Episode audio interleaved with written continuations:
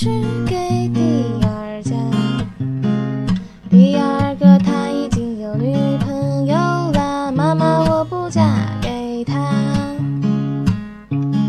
Hello，会摩卡的朋友们，大家好，这里是上海站，对，我是上海站的刘佑二。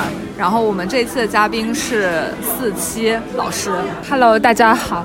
四七老师呢，现在是在苏州工作，然后他从事的是跟也是跟俄语相关的工作。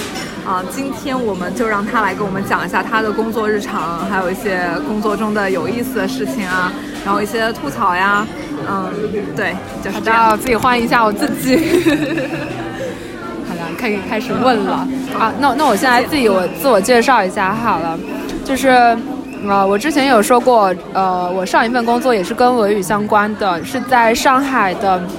某家外企做的是俄语加财务相关的工作，但是呢，后来我觉得稍微有一点枯燥，然后跟自己的性格不是很符合，我就在去年的八月初离了职，然后九月份就去了苏州的一个呃类似于国际学校的私立学校。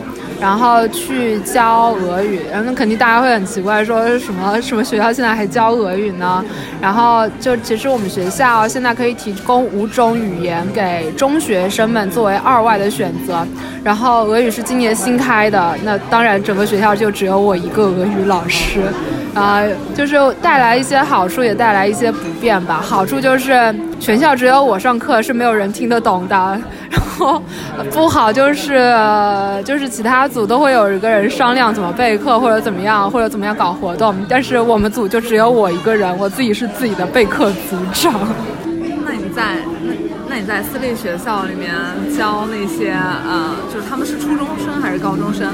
初中生对。对，我现在教的是初中初一的时候，就是初初初一的学生。嗯、然后，但是一开始有一点尴尬，因为我们学校在呃八月末的时候会会像。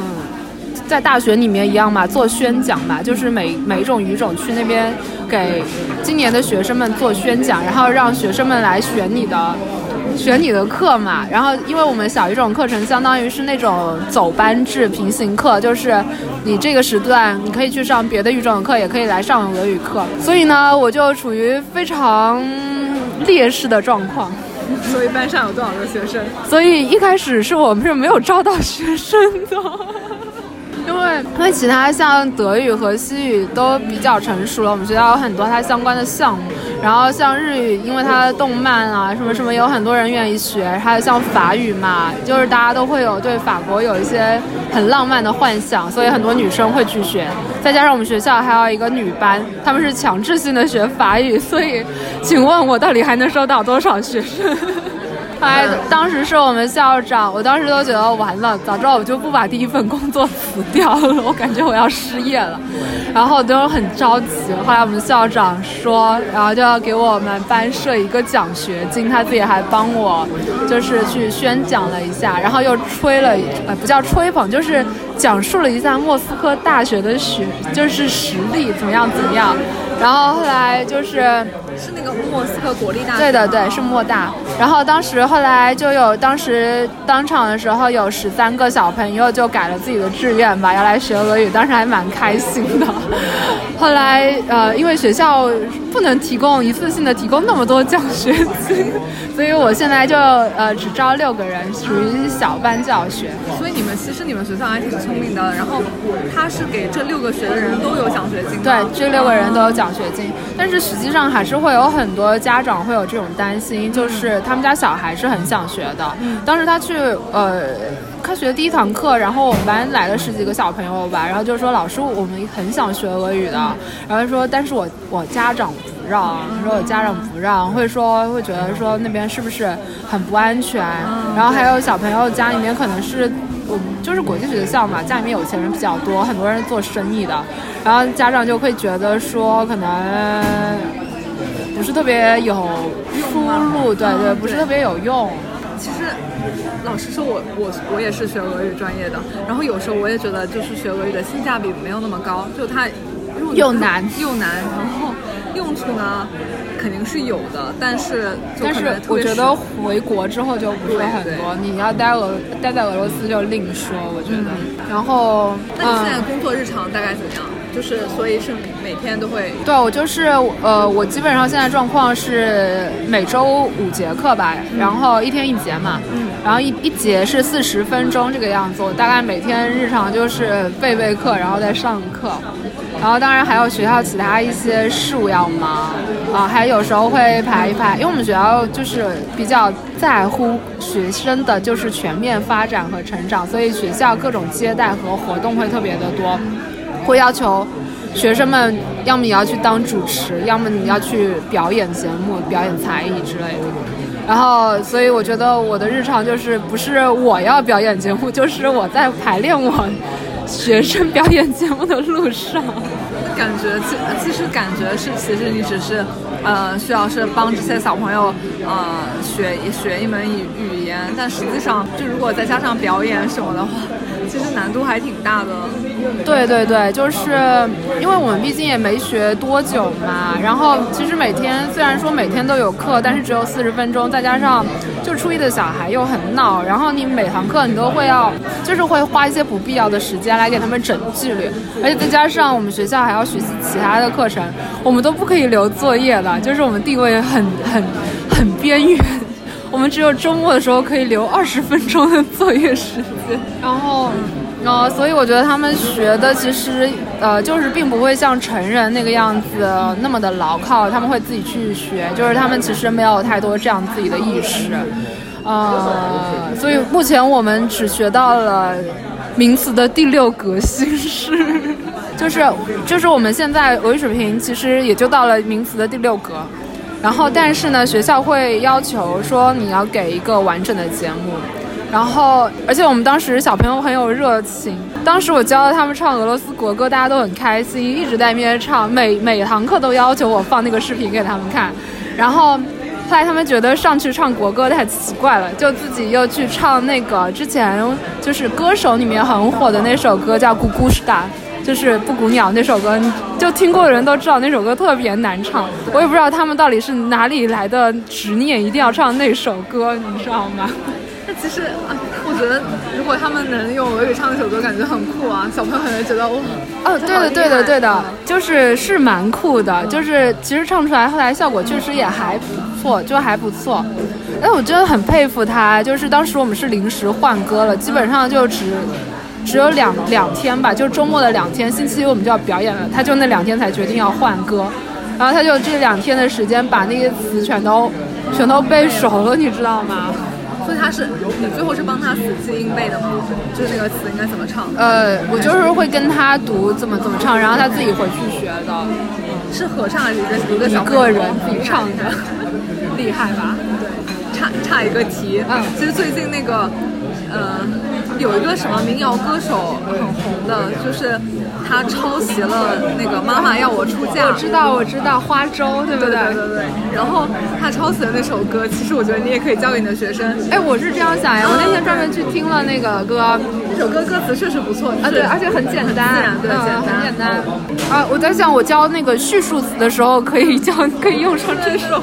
你知道，我现在就觉得整个人很魔怔，就是到哪里看到跟，就是跟教学可能有点关系的，我都会把它存下来。就是上次去看那个《流浪地球》的时候，那里面有一个俄罗斯人那边说说妈妈，我想回家，当时我就很想就把这句话写下来，你知道吗？其实，最去年也有一些俄罗斯电影在就在国内然后院线上了啊。你是在说那个《战斗民族养成记》吗？还是什么？哦，《战斗民族养成记》。那但那个我没看，我没看。它好像上线了，但是好像效果不太好。然后还有一个电影是讲，也是讲什么宇宙的，呃，是讲俄罗斯宇航员的，我忘记了。那个是我跟朋友去看。啊，我不知道。下次也可以让你的学生，就是如果有那种俄罗斯电影上映的话。哦，对，我一直在想这个问题，就是我也想带他们出来，就是参加一些活动什么的。但是苏州不是很多，但我现在觉得上海好像也不是很多，很多，对，不多。其实我觉得像，嗯。我日常工作可能会跟呃，我和我的同事可能会跟领馆呃有一些打打一些交道吧。然后比如说像我同事他们接触的那些领馆，比如说韩国领事馆啊，然后啊、什么英国领事馆啊，然后挪威领事馆、啊，这活动特别多。然后今天这个邀请，那个邀请，这个活动那个活动，然后我都是跟那个俄罗斯啊，然后中亚的那些领馆的人有联系，都那都没有什么这些人活动是吧从来就是没有任何活动呀，然后偶尔有一些活动也是打羽毛球，然后就是我觉得真的不啊，太一样。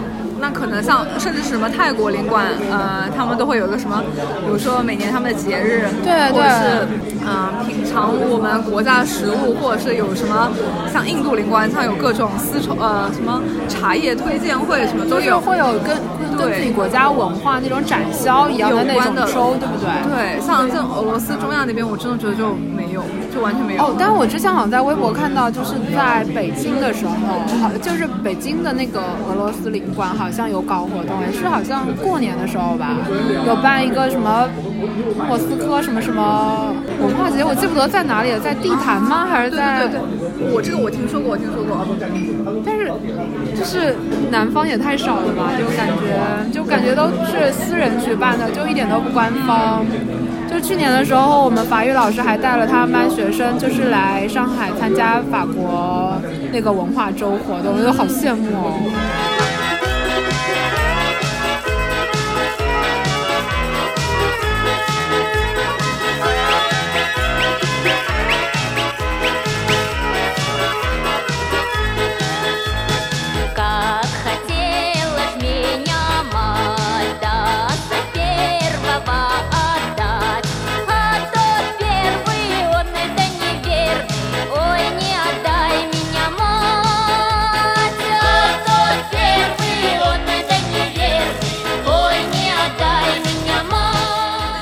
学生现在有没有对俄罗斯就是有更深刻的认识？那那我觉得跟没学之前肯定是有的，就是不管他们当时出于什么样的就是兴趣吧，或者出于什么样的心理来学这个学科，但是现在多多少少都成了他们自己的选择啊。我觉得肯定多多少少会，就是看到俄罗斯这三个字都会稍微激动一下。对，我觉得看苏州那种，他那种初中、高中教育是不是还挺好的？不知道上海有没有这种，也有这种开设俄语的学校啊？哦，我知道上外附中有哎，就上外附中嘛，其他我不太清楚。但我知道上海还有蛮多就是那种学二外的学校，有叫甘泉外国语学校，就是他们日语学得很好，嗯，还有一些，我觉得其他都是像德语、西语，还有日语、法语比较多吧，俄语基本上真的是很少。而且我去年十一月份的时候有参加过一个中学就中学的俄语教师的那种。呃那种活动。然后我发现，其实，在全国中学俄语老师还是数量还是不少的，但是基本上都集中在北方。嗯，对就是像山东那一边会很多，就是呃很多一部分就不是当二外在学，是当一外要参加高考的。以前我们大学班上就有那种高起的学生，就是他们初中、高中都是学的俄语。哦然后那但他们那种问题就是可能英语或自由局会痛苦一点。哦，对对对。对对，所以我觉得我现在教就是用的教材，可能就是给那种，呃，是把俄语当意外的人来学的，而不是给二外人来学的。所以我现在也有点有点尴尬，就是我有点，我不是有点想吐槽那本教材，我是很想吐槽那本教材。就是我觉得那本教材就给人感觉，就是我好不容易刚把某一个很难的语法点刚给分解完。然后他就马上又在那一页的课本中出现了一个新的完全没有涉及过的知识难点，然后我就会很懵逼，我就在想，能不能我不要每次刚给小朋友就是打消完他们那种就是畏难的那种情绪，然后你马上又来了一个难的点，我就很生气，你知道吗？哎，那你们班有没有那种学的特别好的小朋友？有的有的，我们班虽然总总共只有六个学生，但是我有觉得有两有不对，不是两个，有三个人都学的还蛮好的，有一个人学的是特别好，但是有一个人的呃学就是我的得意门生，他很厉害，他从四年级就开始自己学日语了，然后他现在日语都过过了 N 三了吧，然后就是口语也很好。然后我那次有跟他讲，就是他还嗯，就是他还是蛮一个蛮有决心和就是知道自己要干什么的小朋友吧。反正他上课真的还蛮认真的，就是读音也很好，而且他声音很好听。是男生还是男生男生厉害厉害。然后，但是我们班那小姑娘，我们班只有一个小姑娘。我们班小姑娘就是呃，学习也很不错，就是她发音特别好，我觉得。当然他英语很好。哦，说到这个，我又想到一个吐槽的点，就很不开心，就是所有人对俄罗斯的印象都是。就是那种狂野，然后硬朗，然后什么什么的，就害得我的体，就是我的体验课就要被叫成硬朗俄语。然后我们还是分 A、B 套餐搭配，然后在上完 A 课程之后，下面会有另外一个体验课嘛。然后我的课是跟篮球课搭在一起的，然后就导致我那个班上那次，呃，好像是小学生，就是六年级的小朋友来听课嘛，然后大概有四十多个人吧来听，真的是一个女生都没有。女生可能都在法语班，真的是女生可能都在法语班和西语班，还有日语班。我真是，他们这种私立学校的小朋友跟我们我们我们以前上的都是公立的吧？你是上的公立上的公立中学，你有没有觉得他们有没有什么不一样啊？然后，因为我觉得那个时候我们都是在学语数外啊，还有一些物理、化学，对对，就完全没有这种接触各种语言的机会。嗯，我觉得有是有吧，就是我不知道是因为时代不同，他跟跟我们很不一样，还是说是因为学校不同很不一样。就是我感觉他们就还嗯，就是都很活泼，然后觉得都对自己还蛮有自信的，而且给我印象最深的就是我觉得。大家大家上课都还蛮认真的，就是我有去听过他们其他像语文课啊，或者是怎么样的那些主科，就是你说照理说像语文课，像我觉得后排坐在后排那种小男生，应该就是那种都不怎么喜欢听吧，我觉得。但是我觉得我每次去听课，然后就是后排男生都举手举得特别积极，就是每次不管什么课，我政治课啊什么什么课都去听过，就是老师一问一个问题，下面起码真的会有五六个人都在举手，有五六个人都举手，然后没举手的人就在那边写记笔记或者怎么样，真的是没有一个人不听课，我觉得还蛮厉害的。但是也觉得他们这一代人就压力还蛮大的，就是其实本身在学校要学的东西就很多了。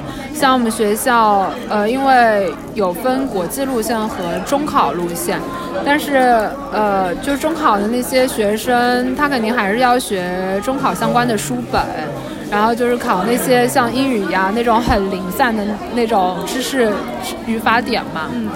然后，但是他们肯定还要学别的。我们学校还会有自己出的那种校本课程，就是会有学什么美国的教材，还有新概念之类的这些英语。然后，所以对他们压力还有要求都是蛮大的。再加上经常会有活动要搞活动，然后我们学校每次都是要配中英双语主持，还有英语电台之类的。就所以我觉得对。小朋友要求真的还蛮高的，而且他们假就是假期啊，还有星期六、星期天都要去学而思补课。哎，你说他们，嗯，可能要学那么多英文教材啊什么，他们英文水平是不是也挺高的？然后你们学校对那种像他私立学校，然后又有走国际路线的学生，他们就是是不是对英文也特别重视？哦，对他们蛮重视英文的，就是我觉得英语口语普遍来说都还蛮不错的，就是，而且像我们，我觉得至少在我记忆中，我的学校就是我的初中，其实是一个蛮不错的初中，在我们当地，但是也没有做到，就是初一的时候就开始就是全英文教学，嗯，但是我们学校就是初一开始就是所有英语课都是全英文教学。然后，而且他们的就是校本，就是不上书本的那些英语课，他会，我觉得老师会课外补充很多，就是比如说像什么之前就是华为上诉，对对对对对，华为上诉啦，然后还有一些就是比较热点的那一种新闻，然后都会努力的让他们用呃英语说出来，然后不对的，然后再去指出要应该怎么说，我觉得还蛮好的。很难想象他们就是初中开始。对啊，对啊，就觉得蛮厉害的。那你们学校的外教是不是也很多？那我们学校有六十个外教。那你你们学校的中国老师呢？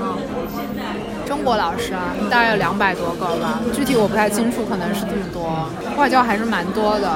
他们小学好像有走国际路线的那个班级，就是是一个班会一个班主任再配一个外教，就是都是两个人一起管这个班级的。而且我们好像幼儿园也有这种，就是幼儿园的外教好像啊不，幼儿园的那个老师整个就是外国人在管。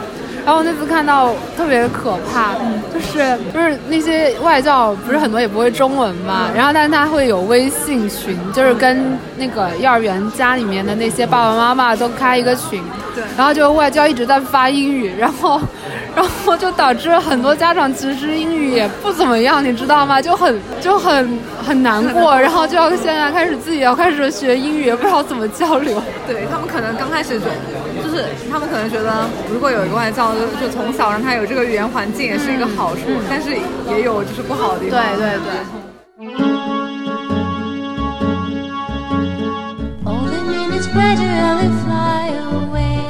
And.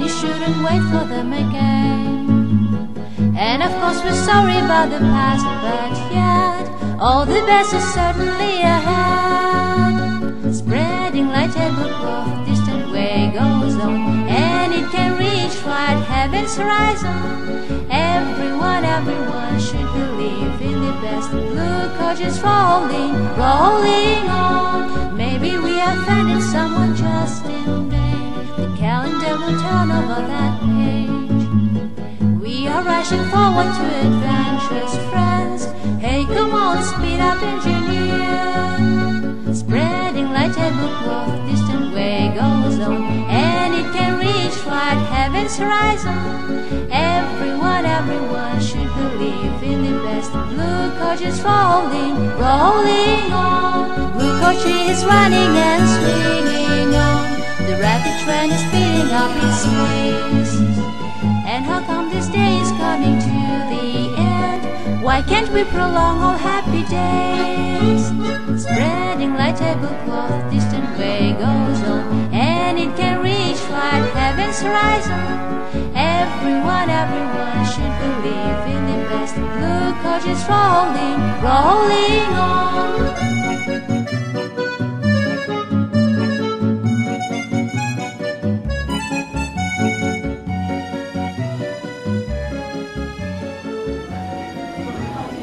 你在教他们的时候，有没有就是也会教他们一些俄罗斯文学作品？因为就是很多人也是因为很多人，我相信很多人学开始学俄语，也不是会觉得它多么有赚钱的用啊，然后可能也是对俄罗斯那些著名的人比较感兴趣。哦，那肯定是有，但是我觉得我们班小朋友都还蛮，就是我觉得他们读的书真的还蛮多的。就是有一个人，他已经就是把陀思妥耶夫斯基的都看完了，我他我当时都惊呆了，会不会太早？我我真对我也惊呆了。然后他每次说他读完那个陀思妥耶夫斯基，我就会。呃，笑而不答，我就会避开这个话题，因为我自己其实没有看过。然后，呃，然后，但是他们现在，哦，我我我有看他们的语文书哦，他们到七年级下还不八年级，正好会学普希金的那个《假如生活欺骗了你》，我就在正好打算到时候他们学那课语文课本的时候，我就把那首俄语诗歌，然后让他们背下来，所以这非常的好。然后还有就是。我我也有翻他们下学期的语文课本，好像会有屠格涅夫和托尔斯泰的出现。然后我所以上学期期末的时候，因为我觉得他们那时候心已经很散了，然后我觉得也听不进去什么语法课和那种语音课，然后就给他们稍微上了两节课的那个俄罗斯文学，然后。嗯，因为我自己比较喜欢普宁和帕奥托夫斯基，然后所以我就非常理所当然的把这两个人也介绍给了他们。你有没有什么就是？那你这两个作家，你有没有什么喜欢的作品啊什么的？哦，有。你是怎么接触到的？哦，哦，其实最早的时候是也是因为语文书的原因，哎，就是我跟左一都是江苏人，当时我们的语文读本都是，呃，就是我们的语文书，它会有一个课外提高的配套的那个叫语文读本，然后里面我记不得是九年级还是十年级的那个课本，它会有一篇帕沃托夫斯基写的那个《金蔷薇》的那篇短。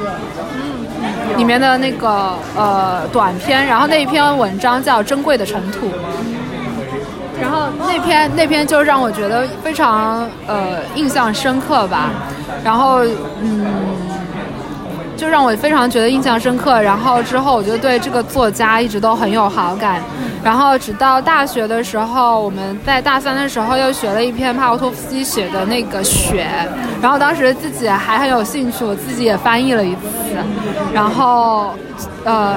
然后再加上帕沃托夫斯基非常欣赏普宁，然后我以前的一个俄语老师，呃，他是研究普宁的，我当时帮他去他的宿舍装 WiFi，我当时都震惊了。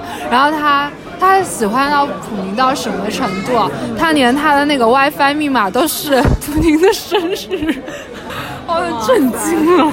然后。呃，哦，说到这边可能又讲要要讲题外话了。我觉得就是跟这两个作家都还有蛮奇妙的那种，呃，有一点像电视剧里面的那一种情节。呃，当时我在上外读书的时候，当时有去图书馆借过蒲宁的书，然后蒲宁文集嘛，但是那个图书馆还蛮老的，那个书也很老，后面都会有就是一个小卡片，上面会写谁谁谁借过这本书嘛。我当时借的那一本是一个，呃，做一个译者叫戴总，我记不得这个字是不是这样读的，叫戴总译的。后来我看那个小卡片里面有一个人借了好多次，可能在五年里面可能借了大概七次，然后那个字那个人叫冯玉律，后来我就我就发现，这个叫冯玉律的也译过普宁的，真的他是另外一个再再版的那个普宁文集的作者，我当时就觉得好神奇啊，你知道吗？啊，所以你后来就是从虽然从来没有在呃。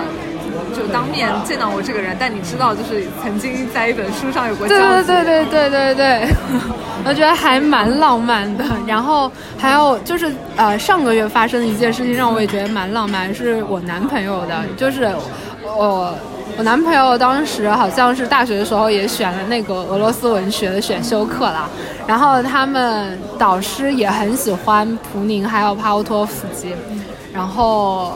呃，当时他期末交的作业就是关于帕沃托夫斯基的一篇文章的一个那个像短评一类，然后他就顺手又发到了豆瓣上面，然后就在上一个月的时候，然后豆瓣上面就有人私信他是一个出版社，然后那个出版社要再次出版，就是再次翻译和出版，呃，帕沃托夫斯基的那个文集，然后就跟他说，呃，说我们把书寄给你，然后。就是免费送给你，但是你在一个月之后能不能返一篇书评过来？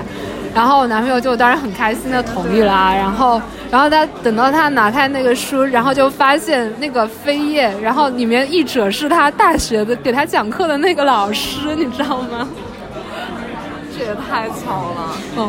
然后他后来有没有就是跟他老师说起这件事情？应该没有吧？他们因为那个时候我觉得微信好像还没有很。我觉得还蛮神奇的，你知道吗？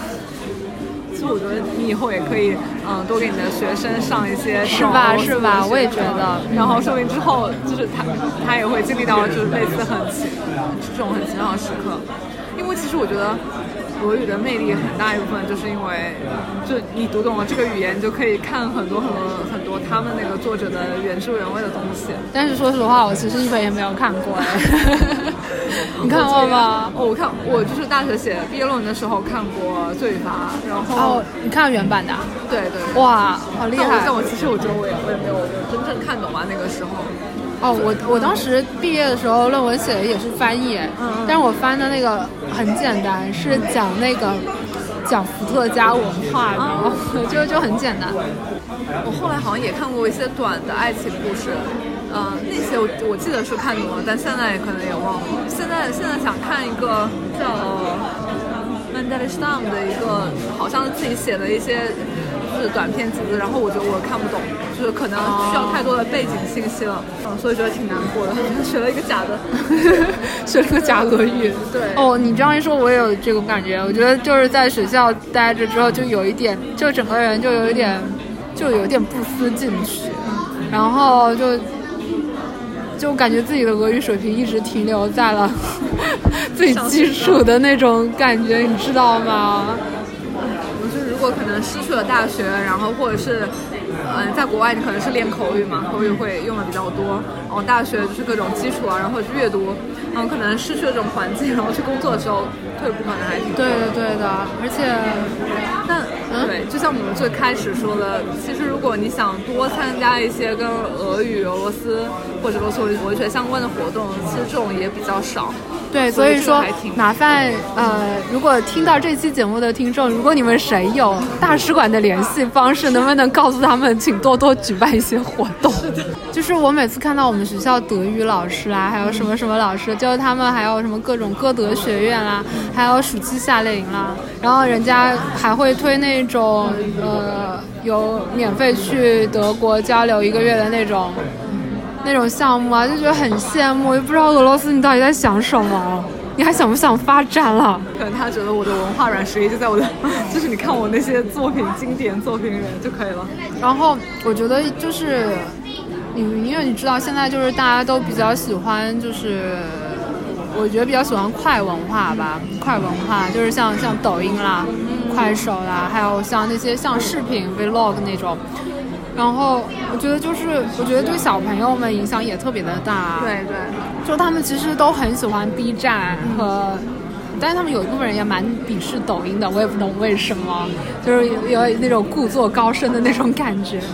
然后，但是他们就会很喜欢一些神曲，你知道吗？就是说像那种，呃，就是像现在，我觉得可能到我们这种年纪才会觉得说莫斯科郊外的晚上会比较好听，很经典。但是他们都会觉得啊，我不要学这种歌，太老了，我要学那种神曲，就是我觉得很难听的那一种。可能他们还有就是那种猎奇啊，然后对对对，就是猎奇。对。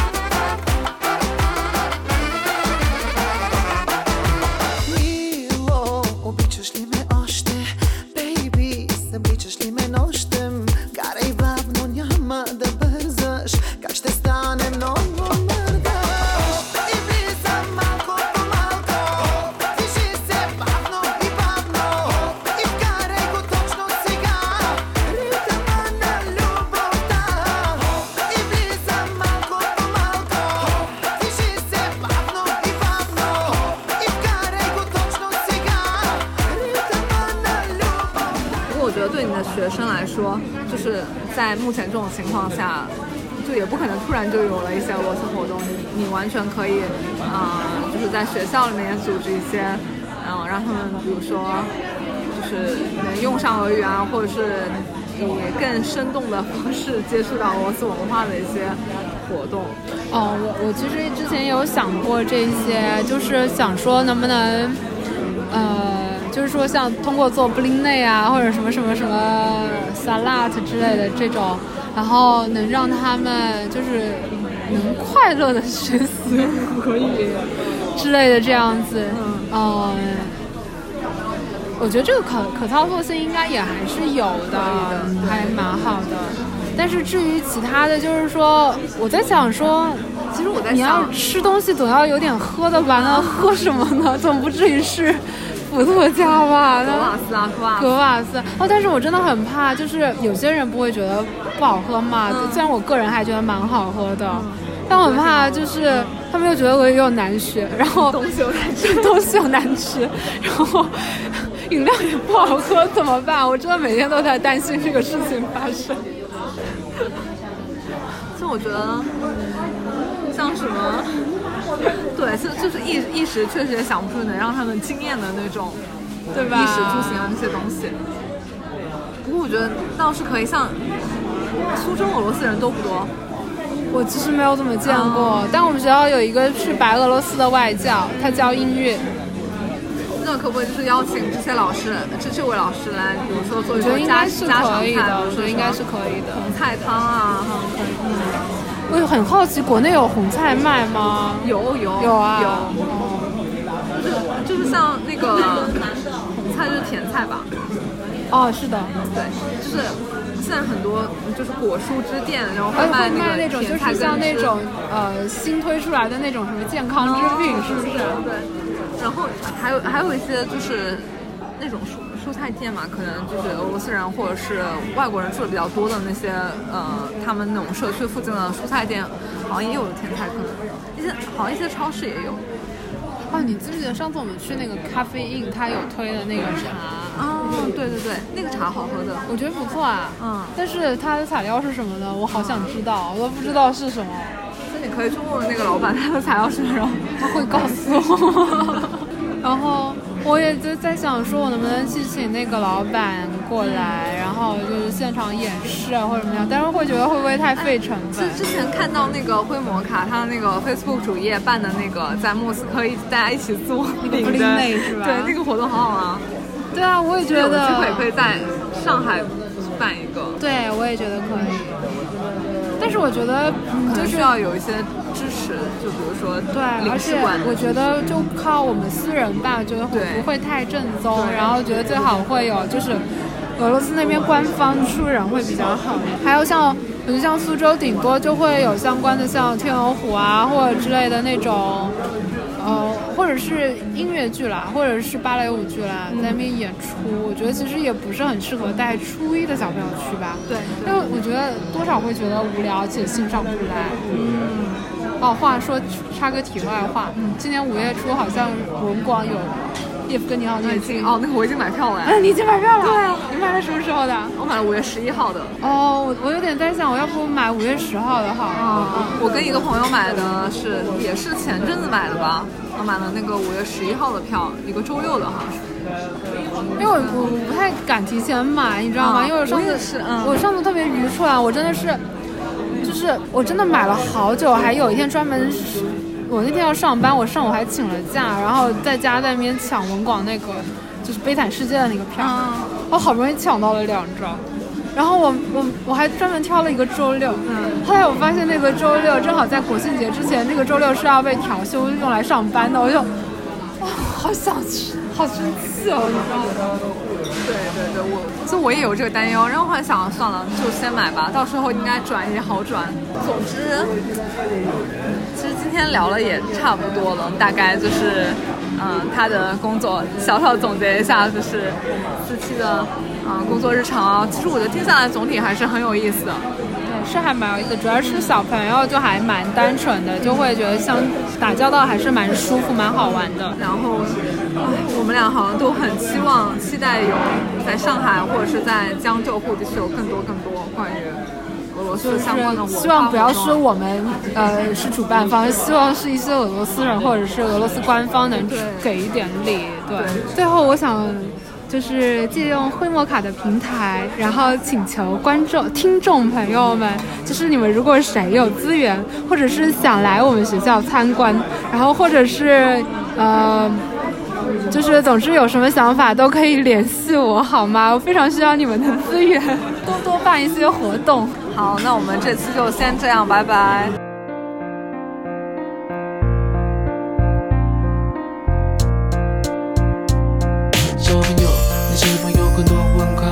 什么别人在那看漫画，我却在学画画，对着钢琴说话？别人在玩游戏，我却靠在墙壁背我的 A B C。我说我要一台大大的飞机，他觉得大一台九九录音机。为什么要听妈妈的话？长大后你就会开始懂了这段话。嗯，长大后我开始明白，为什么我跑得比别人快，飞得比别人高。将来大家看的都是我画的漫画，大家唱的都是我写的歌。妈妈的辛，是否在她心里面。有空就多多握握她的手，把手牵着一起梦游。